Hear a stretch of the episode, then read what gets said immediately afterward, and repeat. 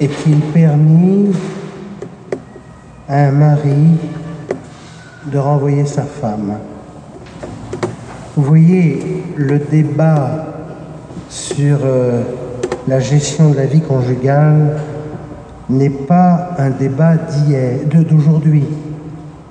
C'est un débat de longue date. Et il s'agit d'entendre cette difficulté à vivre, y compris dans la vie conjugale.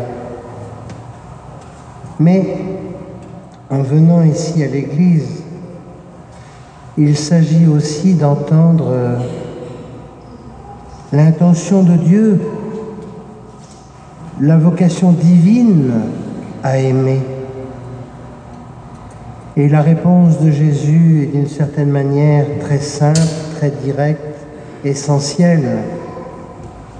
Adam, ce terreux,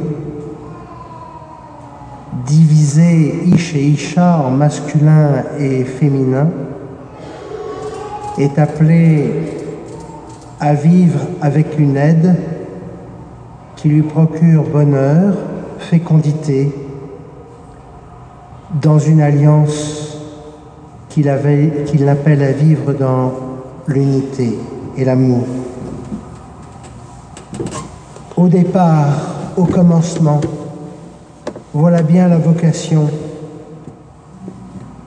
Et je ne pense pas que les jeunes époux ne soient pas dans cette disposition au départ, en se mariant dans de beaux vêtements, au cours d'une très belle fête, est inscrit dans leur cœur ce désir profond du pour toujours.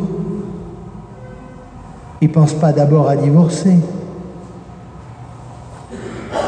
Est inscrit dans le cœur de l'homme profondément cet appel au bonheur en trouvant cette aide et cette aide, elle est donnée au cours d'un sommeil depuis la côte d'Adam. Une manière de nous faire comprendre que l'autre, il nous est donné dans une pure gratuité et qu'il s'agit d'entrer dans cette gratuité, dans cette grâce de l'amour nuptial en nous donnant l'un l'autre pour vivre cette fécondité. Alors, Moïse, il a dû gérer les choses en donnant la loi en raison de la dureté de cœur. Oui, il faut une loi. Oui, il faut une doctrine qui permette de légiférer pour éviter trop de violence. Mais Jésus nous rappelle au registre de la grâce. Dans ce monde terreux, eh bien, il s'agit d'incarner ici, maintenant, dans notre monde. Je sais bien que la vie conjugale n'est pas facile. Je sais bien que la vie familiale est turbulente. C'est clair. Mais dans ce monde, nous recevons cette vocation à aimer et à manifester l'intention de Dieu à aimer. Il y a un enfant dans la paroisse. J'aime à rappeler cette interpellation auprès de sa mère après une bagarre fraternelle en lui disant Maman, je viens de découvrir quelque chose de très important il va falloir que j'apprenne à aimer quelqu'un longtemps. Mon frère.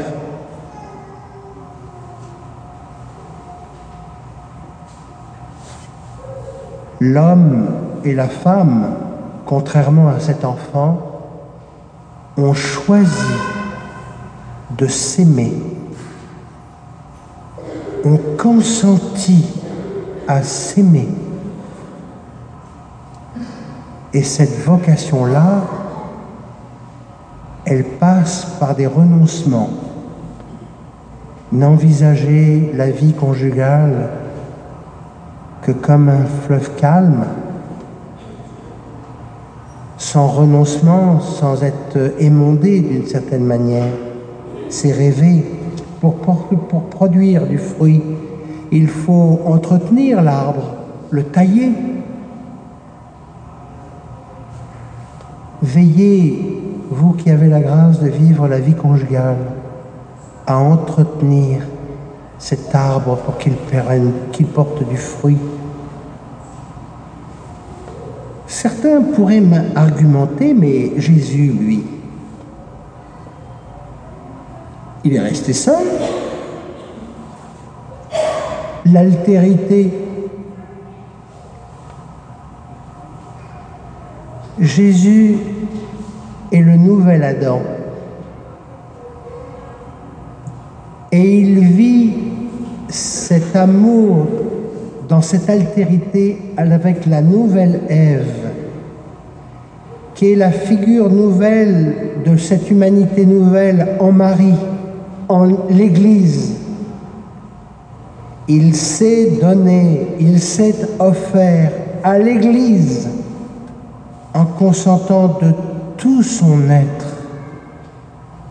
à aimer l'humanité jusqu'à porter la souffrance de l'humanité sur la croix. Et le fruit de cette alliance, elle sort de son côté. Côté ouvert, où il reçoit dans le sommeil de la mort la nouvelle Ève, l'Église. Et c'est dans cette alliance nouvelle, dans cette joie des noces, que nous fêtons et chantons et participons à cette Eucharistie. Lui, le nouvel Adam, se lie dans une alliance nuptiale avec la nouvelle Ève. Et nous fêtons au cours de chaque Eucharistie ce repas des noces. Vous qui êtes mariés, vous partez et qui êtes chrétiens, vous êtes appelés à manifester dans ce monde glaiseux, terreux, compliqué, de cette grâce des noces nouvelles célébrées en Jésus-Christ.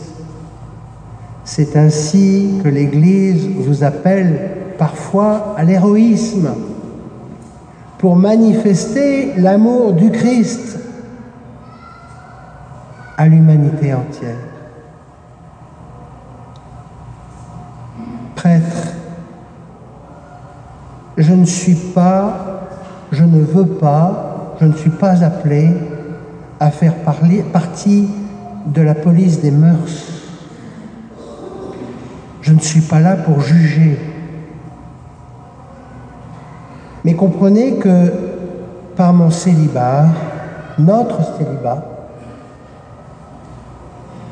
nous voulons témoigner d'une alliance, cette alliance nuptiale de Dieu avec son peuple, et que cette alliance vous l'incarnez, et que notre prière pour vous, notre méditation pour vous, c'est de vous exhorter, vous qui avez la grâce de vivre la vie conjugale, de vous exhorter à aimer comme le Christ.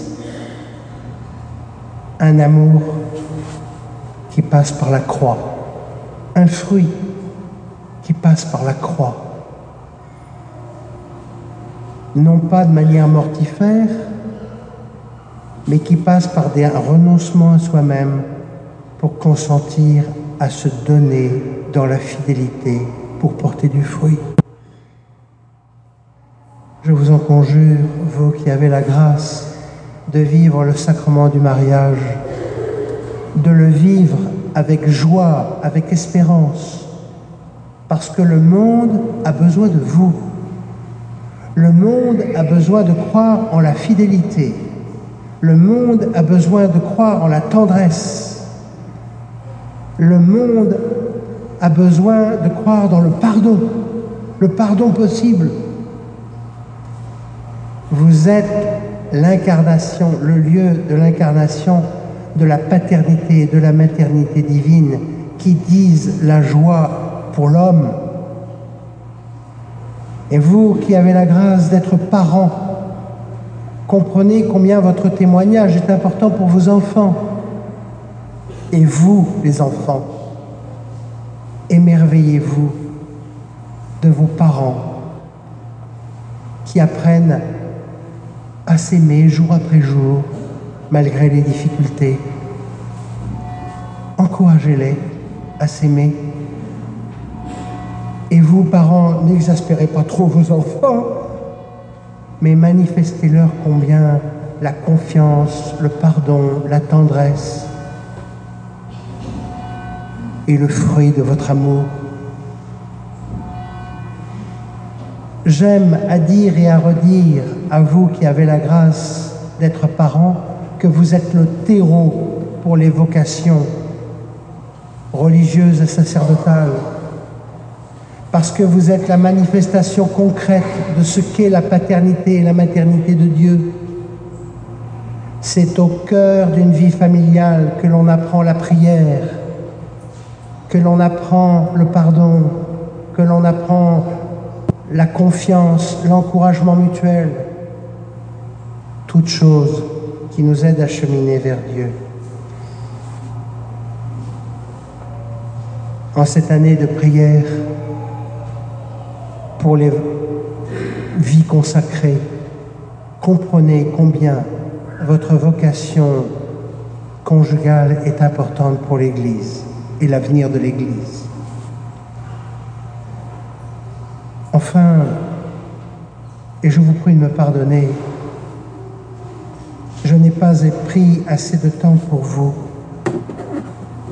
vous qui êtes éprouvés dans votre affectivité, dans la fidélité à un engagement. Il y en a parmi vous. Je devine votre souffrance.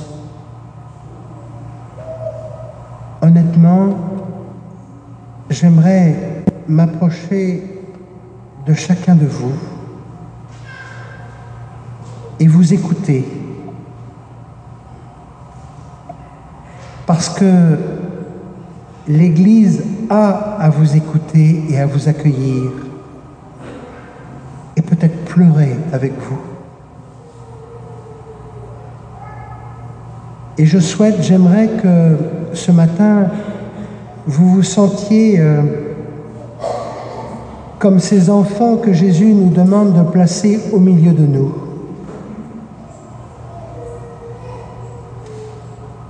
Vous êtes là, au milieu de nous. Et la communauté chrétienne vous accueille avec joie pour que ensemble nous nous approchions de Jésus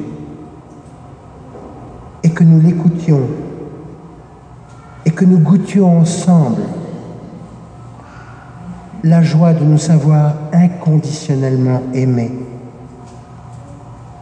Toi qui es blessé, toi qui es éprouvé, au-delà de toute blessure, goûte la joie de te savoir aimer.